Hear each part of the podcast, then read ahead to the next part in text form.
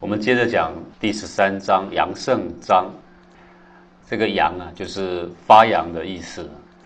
阳盛的盛呢，是圣明的君德，就是发扬这个上位者有好的德性，要让大家知道的意思啊。说阳盛是发扬君德的圣明的意思。我们先看里面的文章啊，君德圣明，忠臣以荣；君德不足，忠臣以辱啊。这个话是说啊，若是君上的这个德性圣明啊，那君臣去侍奉这个君上，必会感到非常的光荣与有荣焉嘛，我们的君呐是那么样的聪明睿智啊。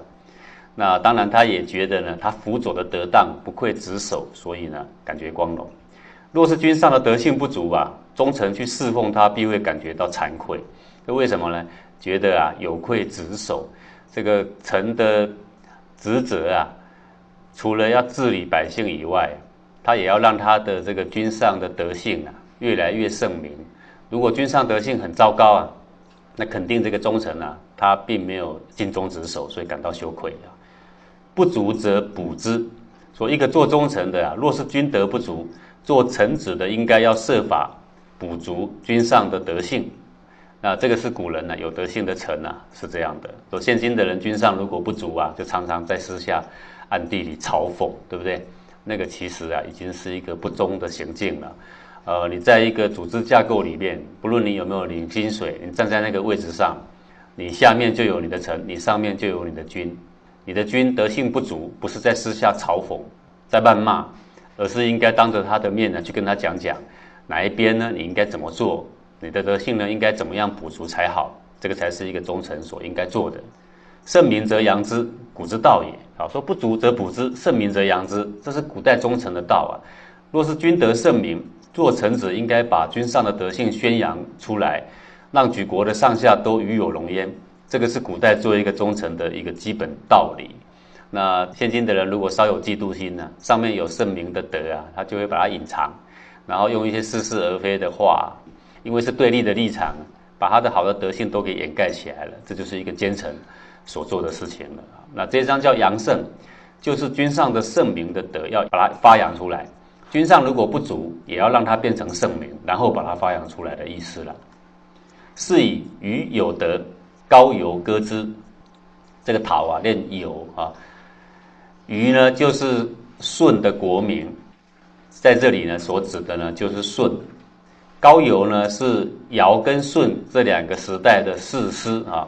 士师啊，就是管监狱的呀，就是现在类似司法院长啦，管审判的啊，这一些事情的人。这个话是说啊，说因此虞舜有圣德，这个忠臣啊高邮就设法去歌咏这个虞舜的德泽啊，这是忠臣应该做的。文王之道，周公颂之。这个文王有治国的这个聪明睿智之道，他的忠臣啊，周公就设法去颂扬他。啊，周公在这里，周公是文王的儿子，但是在朝堂上不以儿子来论周公就是文王的臣嘛，对不对？那因为文王有圣德，而不是因为是他父亲，他所颂扬的是一个圣明的君德。宣王中兴，吉甫颂之，啊，这几个都是在讲古代的忠臣啊，啊，他们的德泽啊。宣王中兴啊，我把这个典故讲一下，这个宣王啊是周厉王之子啊。这个厉王是他的谥号，谥号就是人死后啊，我们用一个字啊来表彰他的德性，要用厉这个字，跟厉鬼的厉嘛，就是很糟糕的意思了啊。然后这个西周王朝到了后期啊，奴隶制度那个时候是以这样的制度的，贵族啊日益腐朽，不断搜刮民间的钱财，压迫百姓以及奴隶。周厉王即位之后呢，对百姓和奴隶的剥削呀，压迫更重，他独占山林川泽。不许百姓打猎砍柴，那谁议论他呢？就把谁呢给杀死。人民忍无可忍了，到处都有人起来反抗。西元前八百四十二年啊，发生暴动，百姓们呢拿起武器冲进王宫，周厉王仓皇逃走。西周从此衰落下去了，出现了分崩离析的局面。那么这个宣王即位之后啊，在这个周定公和昭穆公的辅助下，他呢内修政事，努力的效法文武成康的遗风，使原来动荡不安的局面逐渐的稳定了下来。接着呢，又对雅允、西戎、然后徐戎和荆楚等民族进行了保卫战啊。从而使得诸侯恢复了中周啊，就是以周朝为宗，这个过程呢就称为宣王中兴啊，就是呢他的父亲那一任呢做得很糟糕啊，让这个曹纲都颓废了，到宣王呢又使他中兴起来。那么现在讲宣王中兴吉府宋之，再介绍一下吉府这个尹吉府啊，周宣王的太师，宣王有中兴的功绩呀。这个忠臣吉甫呢，就设法去称颂他。为什么宣王中兴后人呢这么样的颂扬？这跟吉甫也是大有关系的。吉甫把这个辅佐宣王去中兴，但是把功劳都归给了宣王，并且呢帮他大家的颂扬。故君子臣于圣明之时，必扬之。所以一个君子为臣呐，在国家兴盛。君上英明的时候啊，必定会去宣扬君上的圣德，这是一个为臣的人所应该尽的本分。圣德流满天下，传于后世，其中以福。就说一个忠臣使君上的圣德流布天下，传扬于后世，这样呢才算是尽了忠臣所当尽的忠啊。说其忠以福，这才算是忠啊。这一章呢是说做臣子的遇到圣明的君上。天下安乐太平啊，那个是极为荣幸的一个际遇啊。此时为臣子的千万不可居功，而要把君上的德性宣扬出来，使后代的人得以效法。我们知道呢，不居功的人呢是有德性的。然而说到真的要你去做出不居功的德性啊，去把功劳归给君上的时候啊，大多数的人呢内心总是愤愤不平的。那为什么我的功劳没有人看到呢？明明是我做的功劳，当时如果没有我，今天局面就不是这样了。等等，你们发现到哪里都听得到这种抱怨的话。有这种想法的人呢，绝对不肯去宣扬君德的。这种与君上争功的人呢，在古圣先贤眼中只是个邀功的小人，这个哪配得上什么样一个忠臣呢？举个现实的例子来说，好比一家公司啊，派人到分处去带一组的人。或者是像我们禅院派一个生活禅小组带领一个小组的人，那个被派去的人，从来呢不去提派他来的上司，也不谈谈派他来的单位，所谈的呢都是自己的理念，从来不努力的把上下的心把他拉在一起。那么这个人想要隐瞒上司的美德，创造自己的声名，独揽成员的向心的意图，可以说是非常明显的。这种居心的人呐，哪里肯去宣扬君上的美德呢？他是不肯的啦。或者你会觉得说这样做也没犯什么大错，但若是古人在世啊，若不是批判这种人居心叵测，就会说啊他是小人或者是奸臣啊，你信不信？实际君上之所以盛名啊，乃是出自于臣下的功劳。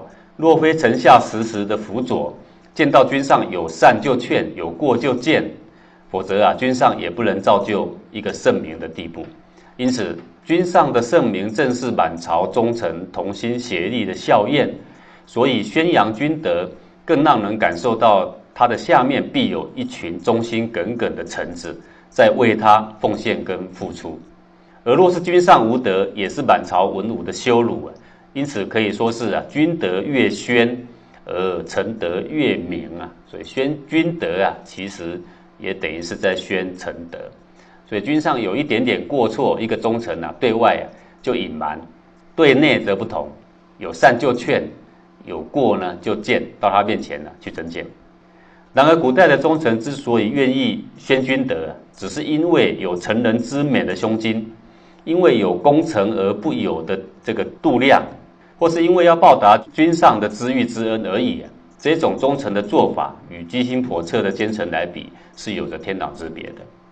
现在我们看第十四章变中章。这个各位在哪一个工作岗位上都好，你的上面那个主管就是你的君上。呃，君上有好的德性，有好的度量，好的胸襟，那就应该要常常赞扬，让你的单位的同事们都知道。久而久之呢，大家团结的心意啊，就会越来越强，而不是在你的小小的单位或小小的小组里面，常常有意无意用语言啊去伤害到你的君上的威信。那个久而久之呢，这个单位呢，它也不能存在的啊。这是一个呃，这个忠诚跟奸臣的区别了。这章谈变忠，辨就是辨别。辨忠呢，就是辨别出什么是真正的忠，什么是似是而非的忠。辨忠非常重要，辨忠要能辨自己的忠，也要能够辨别人的忠。不能辨忠，那就越帮越忙。很多人很有热忱，可是呢，对还是不对不晓得，就越帮越忙了。好，现在我们看本文：大哉忠之为用也，失之于耳，则可以保家邦。说太伟大了，这个忠的作用啊。用在近处，这个耳就是近处，可以保家邦，就是可以保全我们的国或家；失之远，则可以集天地。说忠这个德性用到了极大处啊，那一股正气可以充沛于天地之间了。也忠从我们内在的心性来说，是一股刚正浩然之正气啊。故明王为国啊，必先变忠。所以一个英明的君王治理国度啊，他在为国的时候，治理国度的时候啊。他，必定要先能辨别出忠的真假才行的。其实一个明王啊，不需要有很多才干，他只要能够辨忠，他就会用的对人呐，把人给用对了，国家也就兴盛了。所以作为一个主管，一个明王是以辨忠啊为他最主要的任务。君子之言，忠而不佞。就一个君子所说的话，总是公正无私、光明磊落。而不会顺着你的心思去逢迎谄媚你，去套你的话，有没有？讲两句话，然后看看你要不要跳。君子不做这样事。一个君子的言，忠而不吝。忠我们前面讲过了，大公而无私，为团体设想的，肯牺牲奉献的。这个吝啊，就是逢迎谄媚巧言呐。小人之言，佞而适忠。一个小人所说的话，不准顺着你的心思去逢迎谄媚。而且那个花言巧语的样子啊，还像一个非常忠心耿耿的人，说宁而不忠啊，其实是宁，是很巧言、很巧事、很善柔啊，一个谄媚的样子，但是呢，看起来像是对你很好，但是呢，这是奸人小人呐，而不是忠。而非闻之者，显不惑矣。闻呐，就是见识广博、有分辨能力的人。说若不是一个见识广博、有分辨能力的人呐，很少不被这种巧言。所迷惑的一个人呢，忠不忠啊？是从做事有没有符合大体的主旨，跟做事有没有符合先后的次序，有没有取大舍小，从这几个方向来衡量的。那这些必要能够分辨清楚才行的，不然你就无法辨忠了啊。例如，我们举孔子家语里面的这一小段来做说明啊。楚灵王此泰，此泰就是骄奢淫逸的啊。又引子革。四座，这个古代啊，楚国呢，这个相位叫做尹子，有左相右相，叫右尹子、左尹子。右尹子叫做格啊，侍坐坐在旁边，左使以相趋而过。那这个左使呢，以相趋而过，从王的前面呢走过啊，趋就是快步走过。王曰：“是良力也呀，子善视之啊。”世人读三坟五典八所九丘，三坟五典八所九丘，反正就是古代很多很多有名的经典就是了哈，就是三皇五帝的书了。楚灵王跟这个右尹子说说，刚刚走过的这个人呐是良吏，你呀要好好跟他学习。子格对曰呀，那这个子格就说了说，夫良吏者啊，记君之过，扬君之善，而此子以论辞为官。不可为良吏呀！啊，这两个人都是相啊，对不对？然后他跟这个右尹子说：“那个左相很不错，你要跟他学学。”这右尹子很直言呐，子格就说了：“说一个良吏怎么样？君有过，就记下来，而且要跟他见证；君有善呢，谁来发扬他。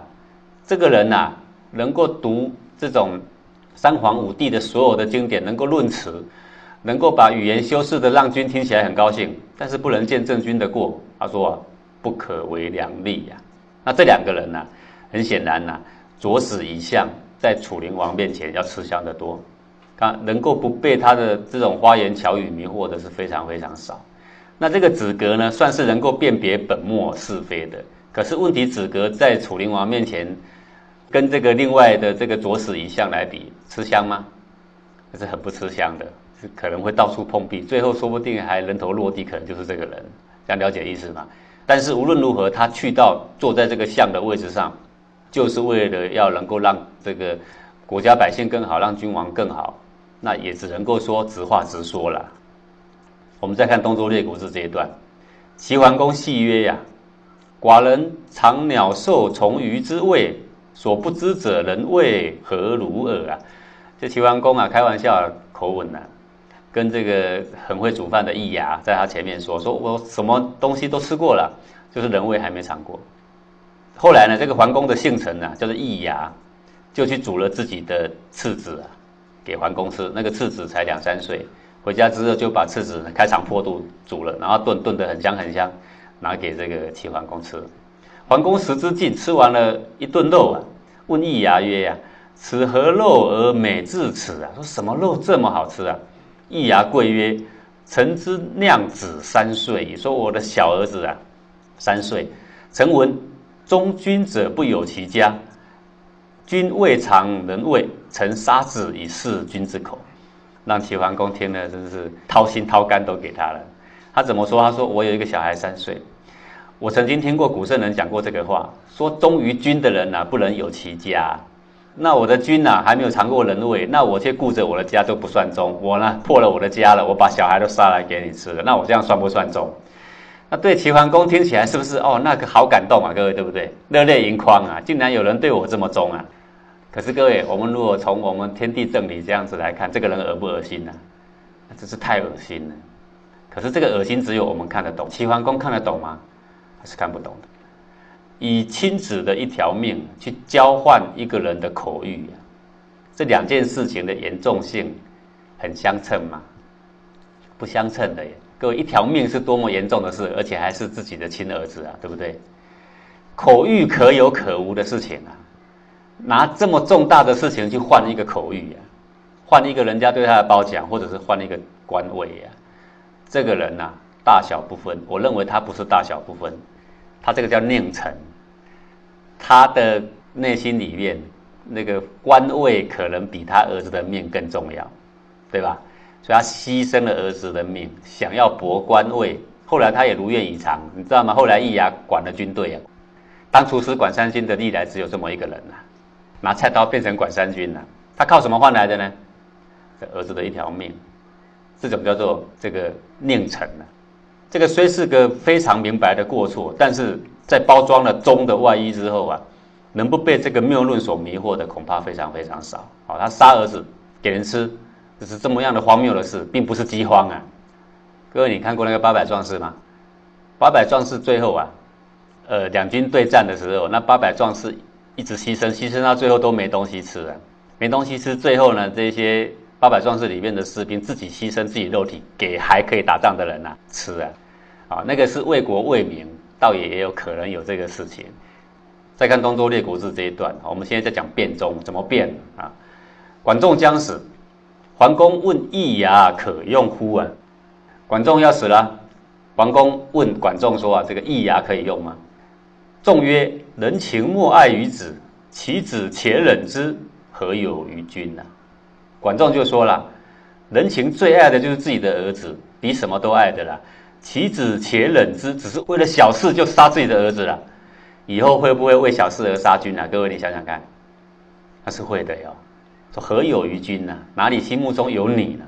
只有那个权位而已啊！你看管仲会不会变忠？他虽然没讲话。”虽然齐桓公还是很喜欢易牙，而且把易牙生一直生啊，他还看在眼里，他知道的。桓公曰：“树雕自宫以示寡人，有这么树雕一个令臣呐，他为了要侍奉齐桓公，要让自己能够进这个王宫，把自己自宫啊，好，自宫就是当太监的意思了。为了要进去皇宫里面侍奉齐桓公。”是爱寡人胜于爱生呐，那不就可证明他爱我胜过于爱他自己？尚可疑也，这个人不必怀疑吧？可以用吧？仲曰：人情莫重于身，其身且忍之，何有于君呢？说人情啊，最爱自己的身。若是不是为了天下国家，没有什么牺牲的了。其身且忍之，自己的身体只是为了要去侍奉一个人啊，为了要博官位啊，就可以割掉。那以后如果他有更大的官位可以磨的话，会不会连齐桓公也割掉啊？那是会的呀。会不会变忠啊？桓公曰：“为公子开方，父母死不奔上，是爱寡人胜于父母，无可以呀。”他说：“这个人总无可挑剔的吧？怎么样的人呢？为公子开方，父母死的时候他不回去奔上，他留在这里侍奉我，是爱寡人胜于爱他的父母。这个人无可挑剔的吧？”仲曰：“人情莫亲于父母，其父母且忍之，又何有于君呢？哦，人情最爱的就是父母。”最爱的是儿子，最爱的是身体。像这个人，最爱的父母都可以舍了，那他有可能会爱你吗？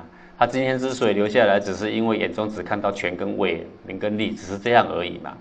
这三个啊，齐桓公三问，管仲呢，这三件事都直接跟他回答了。他已经快死了，总得要跟他讲个明白了。可见在管仲还活着的时候，知不知道啊？这几个人忠不忠啊？他知道的。若有可能的话，管仲会不会去用这几个人啊？不会的。不过呢，他常在后宫逾越我的君王，反正是不扰乱国家大事，在管仲的眼里呢，可有可无，反正不管他就算了。这个是管仲他的想法。但在快死的时候，他就把这个事情呢，跟齐桓公讲。若是管仲可称得上是能够分辨出大小轻重的一个忠臣，能够辨忠的人呐。我们再看这个故事，春秋时代，楚国有一个叫做申明的人，事亲至孝，举国闻名啊。然后楚王呢，听到这个人的孝心呐，聘为相，要聘他去做宰相。声明以父母年迈，不肯就任。反正父母很老了，我想要在家里好好侍奉双亲。